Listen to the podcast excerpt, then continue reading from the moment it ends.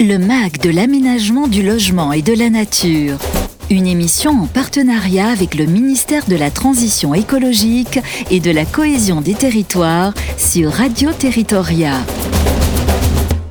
Bonjour à toutes et à tous et bienvenue dans le MAC de l'aménagement, du logement et de la nature en partenariat avec le ministère de la Transition écologique et de la cohésion des territoires.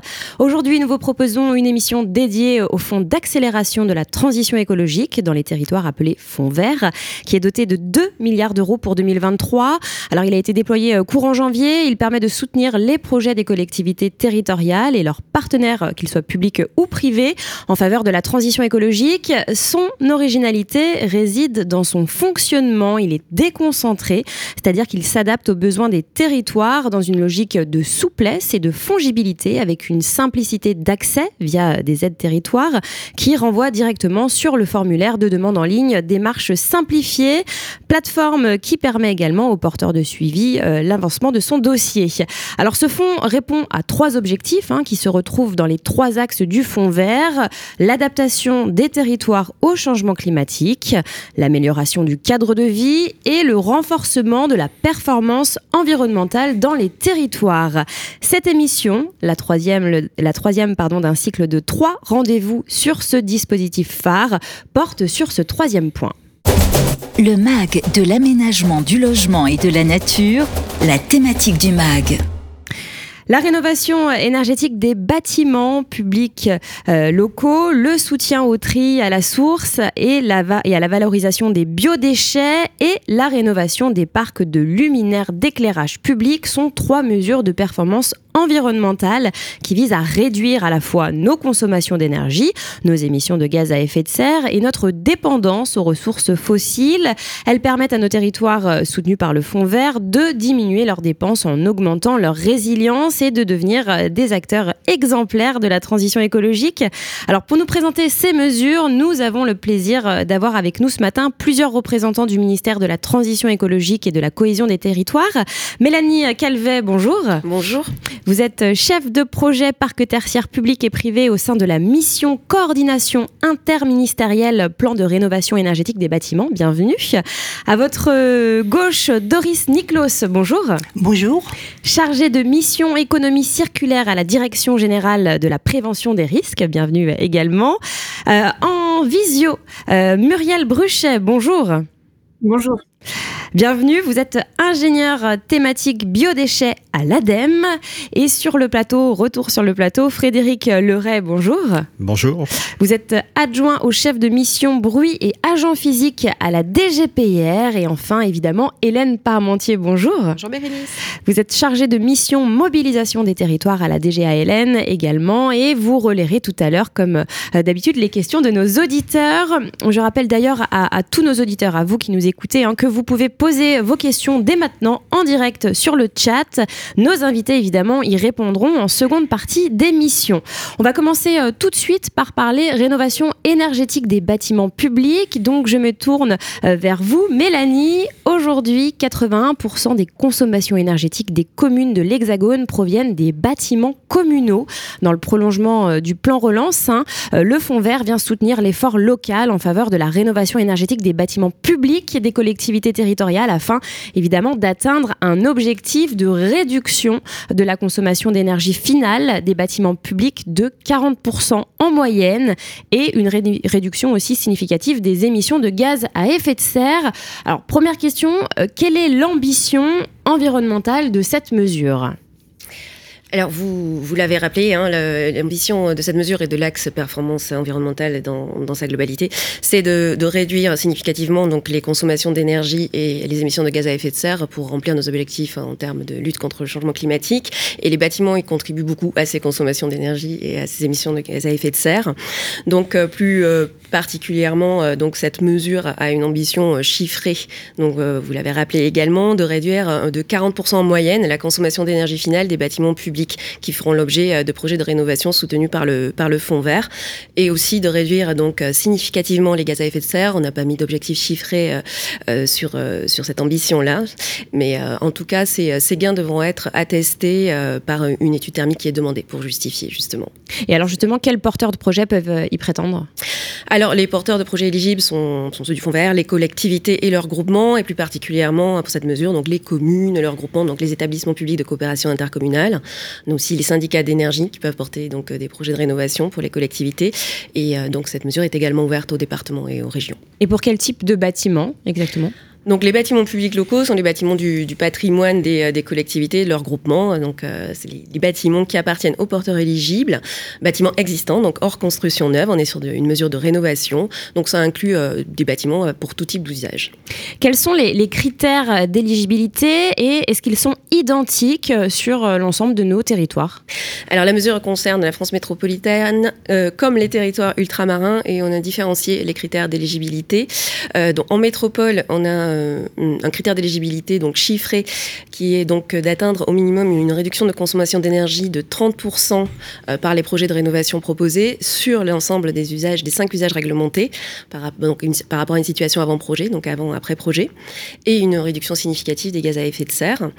Euh, pour l'outre-mer, on n'a pas de, réduction chiffrée comme pour la métropole, et on a plutôt un critère qui est de réaliser au moins deux gestes qui contribuent de façon significative aux économies d'énergie et aux réductions d'émissions de gaz à effet de serre, un sur l'enveloppe du bâti et un sur les équipements. Et quels sont les types de travaux concernés?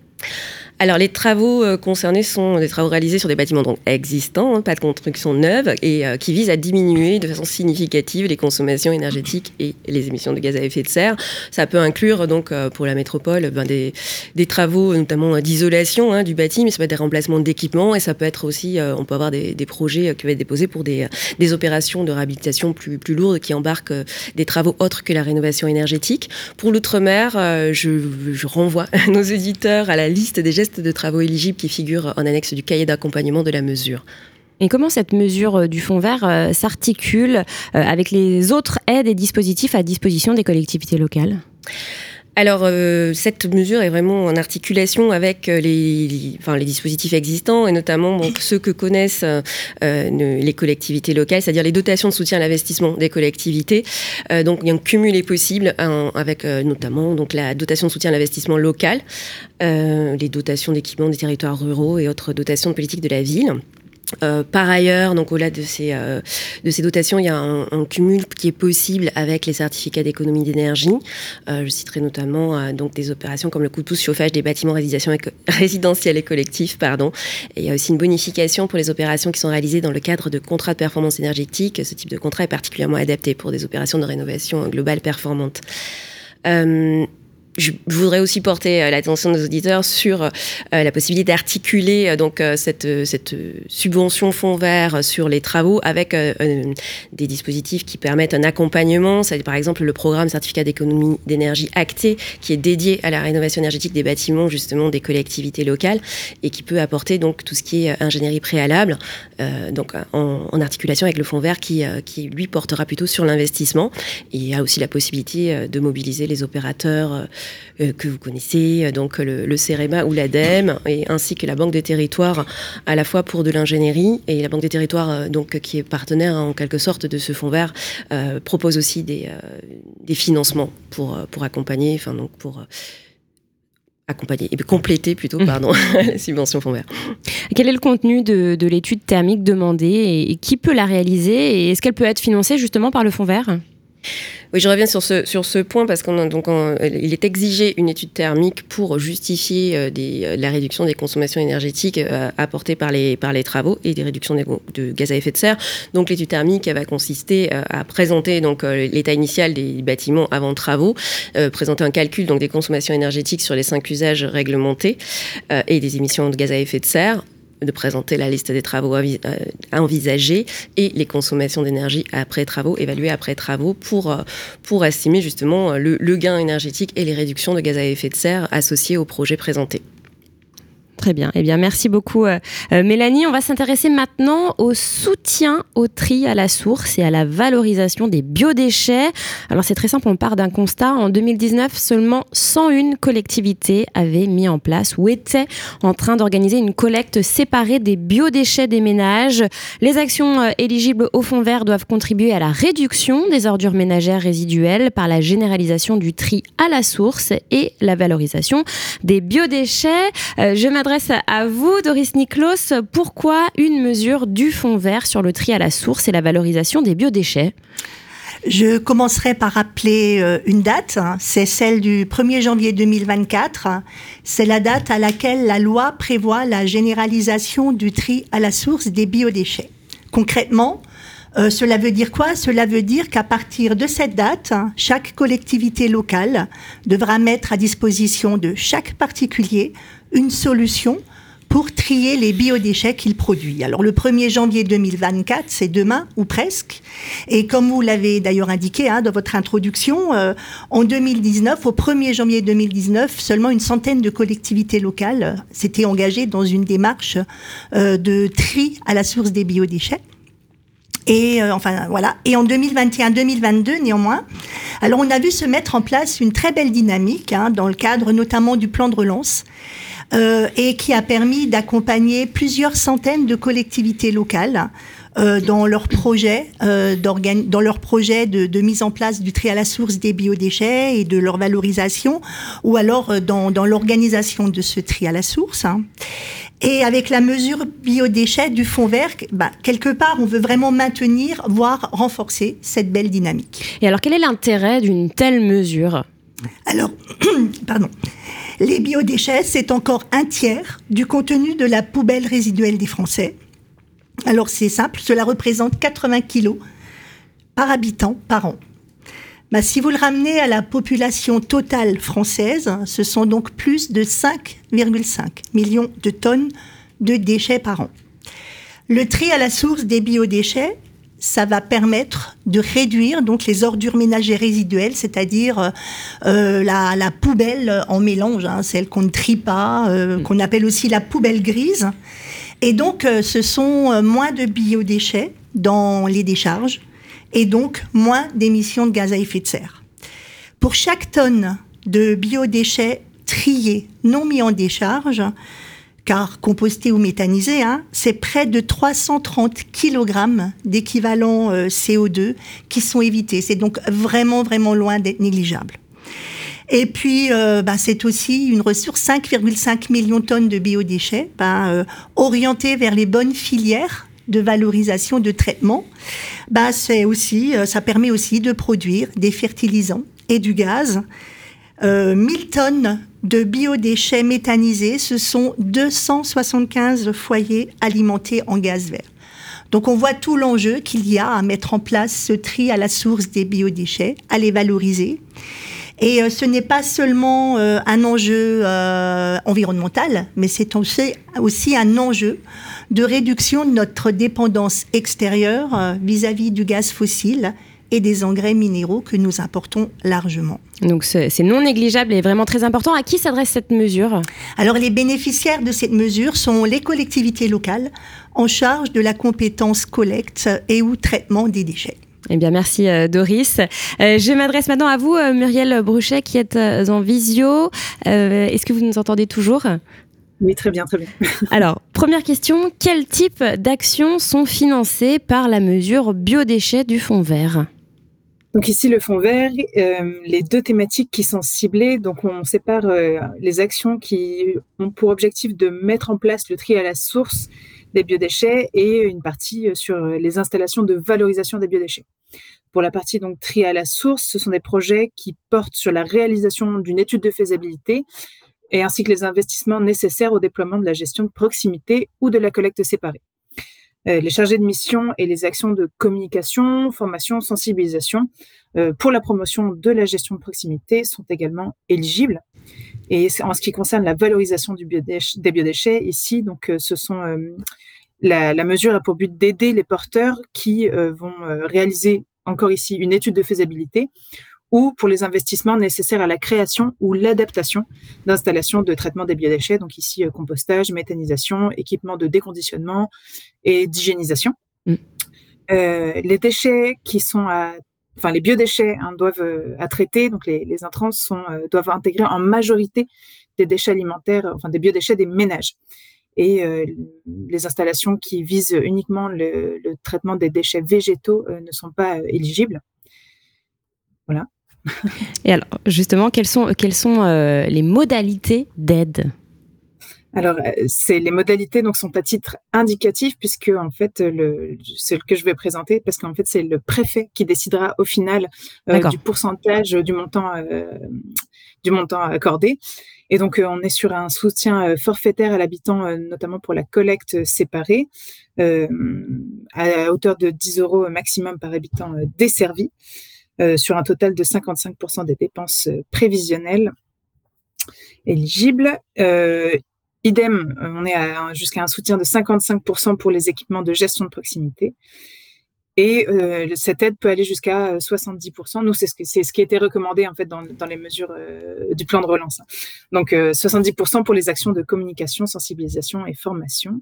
Et enfin pour tout ce qui va être installation de valorisation, donc on est à 55%, sauf pour la méthanisation qui se retrouve à 45% des aides éligibles. Et alors, une fois que qu'un dossier de demande a été déposé hein, sur la plateforme dont on parlait tout à l'heure, des marches simplifiées, que se passe-t-il? Alors, les demandes donc sont euh, reçues. L'ADEME instruit euh, au fil de l'eau donc les demandes déposées euh, en coordination avec les DREAL. Le préfet de région, comme je disais, procédera à la sélection des projets LEREA et la détermination du montant de la subvention attribuée. Et enfin, l'ADEME procédera à la contractualisation avec le porteur de projet et le suivi de la mise en œuvre du projet. Eh bien, merci beaucoup Muriel. Place maintenant à la rénovation des parcs luminaires d'éclairage public 41% des consommations d'électricité des collectivités territoriales sont imputables à l'éclairage public.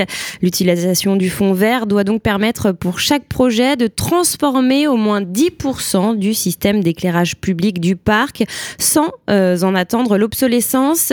Ceci permettra d'une part des économies importantes d'énergie et d'autre part une réduction des nuisances environnementales euh, par la mise en place des trames noires ainsi que sur la santé humaine.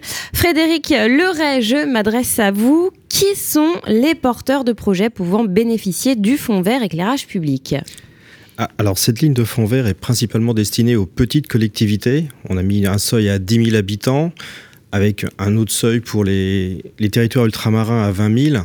L'idée, ce n'est pas d'interdire aux collectivités de plus de 10 000 habitants de déposer un dossier, mais bien de prioriser et de permettre aux services instructeurs de prioriser les différents dossiers.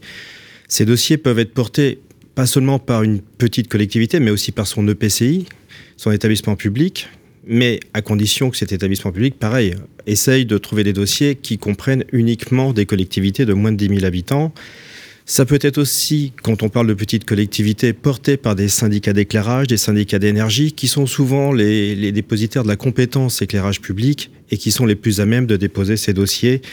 Et attention, bien évidemment, ce critère de 10 000 habitants, ce n'est pas un critère de cumul du nombre d'habitants de toutes les collectivités pouvant être intégrées dans un dossier, mais bien par collectivité. Et alors, quels projets peuvent être financés? Alors, à la base, ce sont clairement les éclairages publics dits de, cheminement qui permettent de, sécuriser ces cheminements et principalement donc des éclairages publics, mais aussi les éclairages privés. Ça peut être des cheminements dans des zones industrielles, avec une ambition d'aller au-delà de la réglementation, car souvent on, nous, demande pourquoi euh, mettre ce fonds vert. C'est aussi pour pousser les collectivités à aller au-delà. Alors, quel type concret de, de financement? On va dire qu'on a été très, on va très loin. On va de l'étude de diagnostic qui permet de déterminer vraiment l'importance de la qualité environnementale des luminaires et les, économies d'énergie qui peuvent être réalisées. Ça peut être tout un tas de subventions. Attention, quand on parle de, diagnostic, le, cumul du fonds vert ne se fait pas avec les programmes ACTE et euh, Luminact, qui sont des programmes C2E destiné au diagnostic. Donc ça, ce sera d'ailleurs le seul euh, programme, en tout cas financement C2E, qui sera interdit de cumuler avec le fonds vert.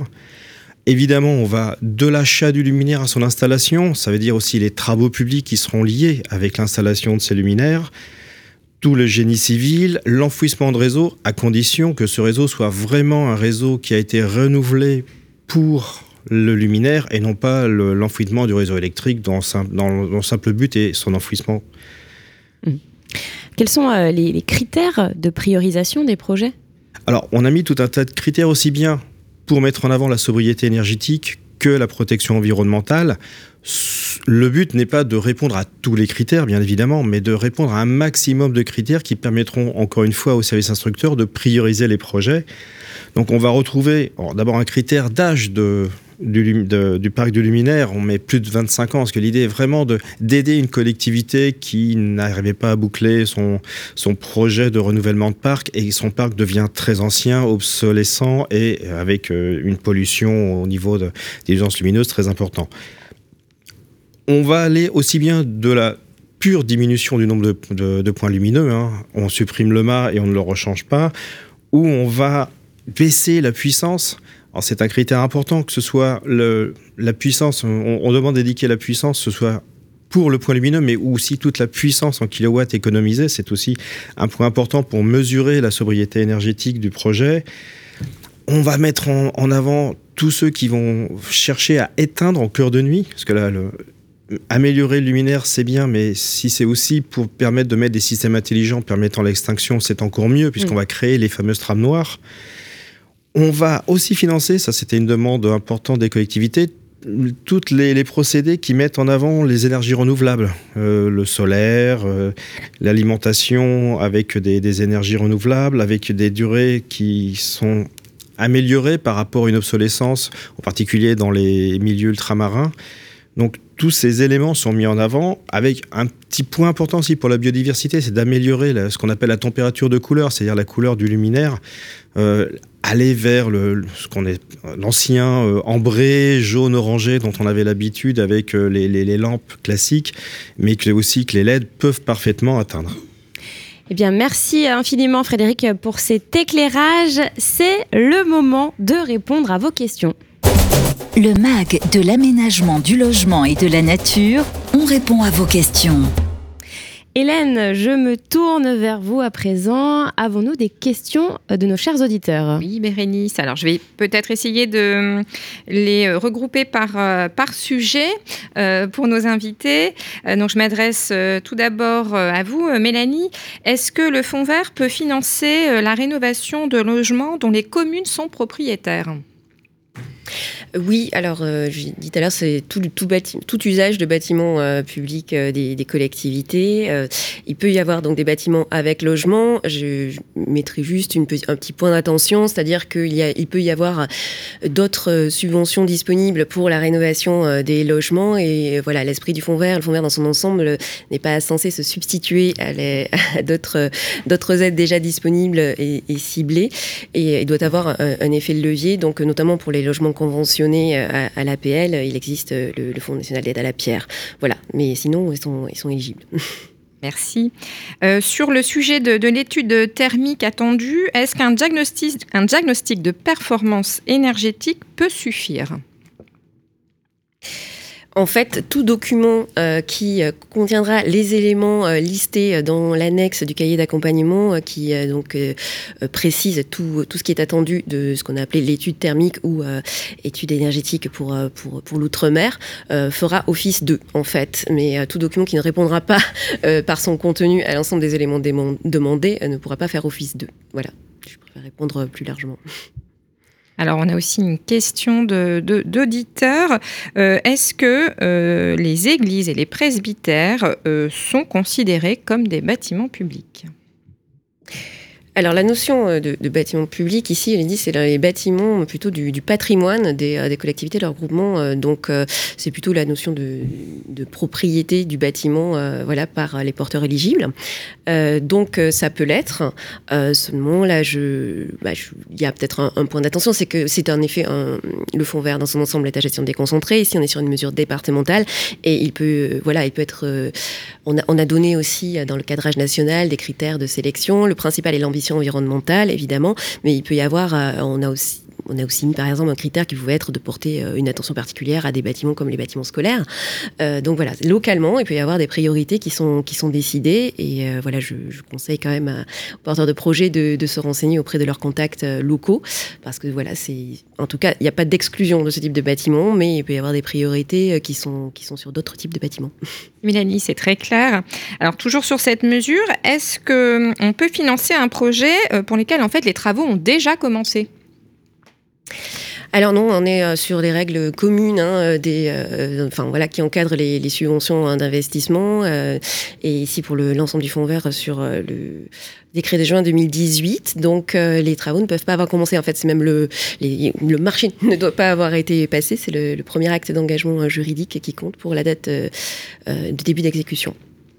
Merci Mélanie. Alors je, vais m'adresser maintenant euh, à Doris et euh, Muriel. Euh, est-ce que le financement d'un maître composteur est possible? Alors c'est peut-être une question qui s'adresse à l'ADEME. À moi, je pense.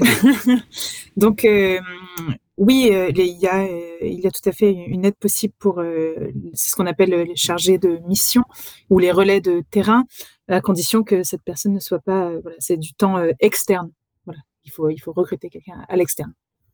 Merci pour cette précision. Euh, toujours sur cette mesure, est-ce que l'acquisition par une collectivité d'un broyeur à végétaux est éligible? Alors, je, continue. Hein. Donc, euh, elle, est, elle est éligible, mais à condition effectivement que en fait, le broyeur soit à destination des déchets verts des, ménages, en fait, que ce soit par une location possible ou par des, euh, par des, session de broyage euh, pour, euh, pour les déchets verts des, ménages. Voilà. Ce n'est pas pour euh, les déchets verts de la collectivité uniquement. Effectivement, Doris l'avait aussi précisé dans, dans, sa présentation tout à l'heure. et peut-être une, une, question aussi d'un auditeur. Est-ce qu'un syndicat de traitement peut, faire, peut déposer un, un projet, une demande de, de subvention? Oui, tout à fait. Euh, il, est, il, est, il peut, euh, à condition voilà, qu'il est, euh, que la collectivité ait transmis sa compétence collecte, enfin traitement du coup, à, ces syndicats. Merci. Alors, on, va se, tourner maintenant vers Frédéric pour prendre les questions autour de la mesure éclairage. alors, on a des questions assez concrètes. Est-ce que ce dispositif peut financer un éclairage sportif? Alors non, pour le moment, le fond vert est vraiment destiné au, cheminement et au remplacement des luminaires des cheminements. À l'avenir, peut-être, si jamais euh, le fond vert euh, se pérennise, on pourra l'étendre, mais compte tenu du nombre de dossiers et vraiment de l'importance euh, actuelle du coût de ces éclairages publics, on se focalise dessus. On a une question euh, plutôt là sur les, porteurs. Est-ce que des associations de collectivités qui ont les compétences euh, d'éclairage transférées euh, par les communes peuvent prétendre au dispositif? Oui, tout à fait. On, ne met quasiment très peu de, restrictions hein, sur le porteur de projet. C'est vraiment l'idée d'avoir celui qui a la, plus grande connaissance au niveau du projet et de sa qualité et qui pourra répondre aux questions que le service instructeur pourrait avoir, qui se doit de déposer le projet, bien évidemment. On ne va pas limiter uniquement la collectivité, surtout si une association a la capacité de répondre et de porter toutes les, toutes les réponses au projet, en particulier sur le bouclage budgétaire, sur lequel on met quand même un point, euh, un, point important et, on, demandera que cette association puisse répondre au, service instructeur en temps réel par rapport à son projet. Frédéric, euh, alors là, sur, euh, on, a, des questions autour de, des projets concrètement. Euh, est-ce que le remplacement d'ampoules ordinaires par des LED sur l'éclairage public, c'est éligible? Oui, que ce soit le, changement total du luminaire pour mettre un luminaire récent en LED ou ce qu'on appelle le rétrofit, où on ne fait que changer la lampe par des LED, peut parfaitement être financé par le fonds vert. Et une autre, une autre question toujours aussi sur les projets. Euh, il est indiqué que le matériel ancien ayant plus de 25 ans euh, peut être éligible. Là, la question est concrète, c'est comment le prouver? Alors, on va évidemment pas demander les factures qui datent euh, une année très loin. C'est clairement une estimation par rapport à, la déclaration sur l'honneur hein, que, fait dans, sa, déclaration de projet le porteur on fait confiance au porteur du projet sur une estimation de l'âge du luminaire. On ne lui demandera pas s'il a 22 ans, 23 ans en déclarant 25. Par contre, ce sera entre guillemets assez simple de, vérifier qu'il n'a pas 5 ans, 6 ans par rapport à, la, typologie de luminaire qui sera retirée et les luminaires qui seront mis à la place. Merci Frédéric. Bérénice, alors nous n'avons plus de questions sur, euh, sur le chat. Je rappelle aux, auditeurs hein, qu'on a une foire aux questions sur euh, la plateforme Aide Territoire pour euh, compléter tous ces éléments de réponse et puis pour l'ensemble des mesures. Eh bien, merci infiniment Hélène Parmentier. Merci à nos quatre invités. Cette émission consacrée au fond vert touche à sa fin. merci aussi à vous, chers auditeurs. Vous retrouverez le podcast sur le site et l'application de Radio Territoria. Et je vous rappelle que les ressources essentielles comme les cahiers d'accompagnement dédiés au fond vert sont disponibles sur deux sites. Alors le premier c'est écologie.gouv.fr slash fond vert. Et sur aide territoire alors le site c'est aide-territoire.beta.gouv.fr et si vous voulez aller plus loin c'est slash programme slash fond vert. Voilà je vous souhaite à tous une très belle journée. À bientôt dans le MAC de l'aménagement du logement et de la nature le MAC de l'aménagement du logement et de la nature, une émission en partenariat avec le ministère de la Transition écologique et de la cohésion des territoires. À réécouter et télécharger sur le site et appli de Radio Territoria et sur toutes les plateformes de streaming.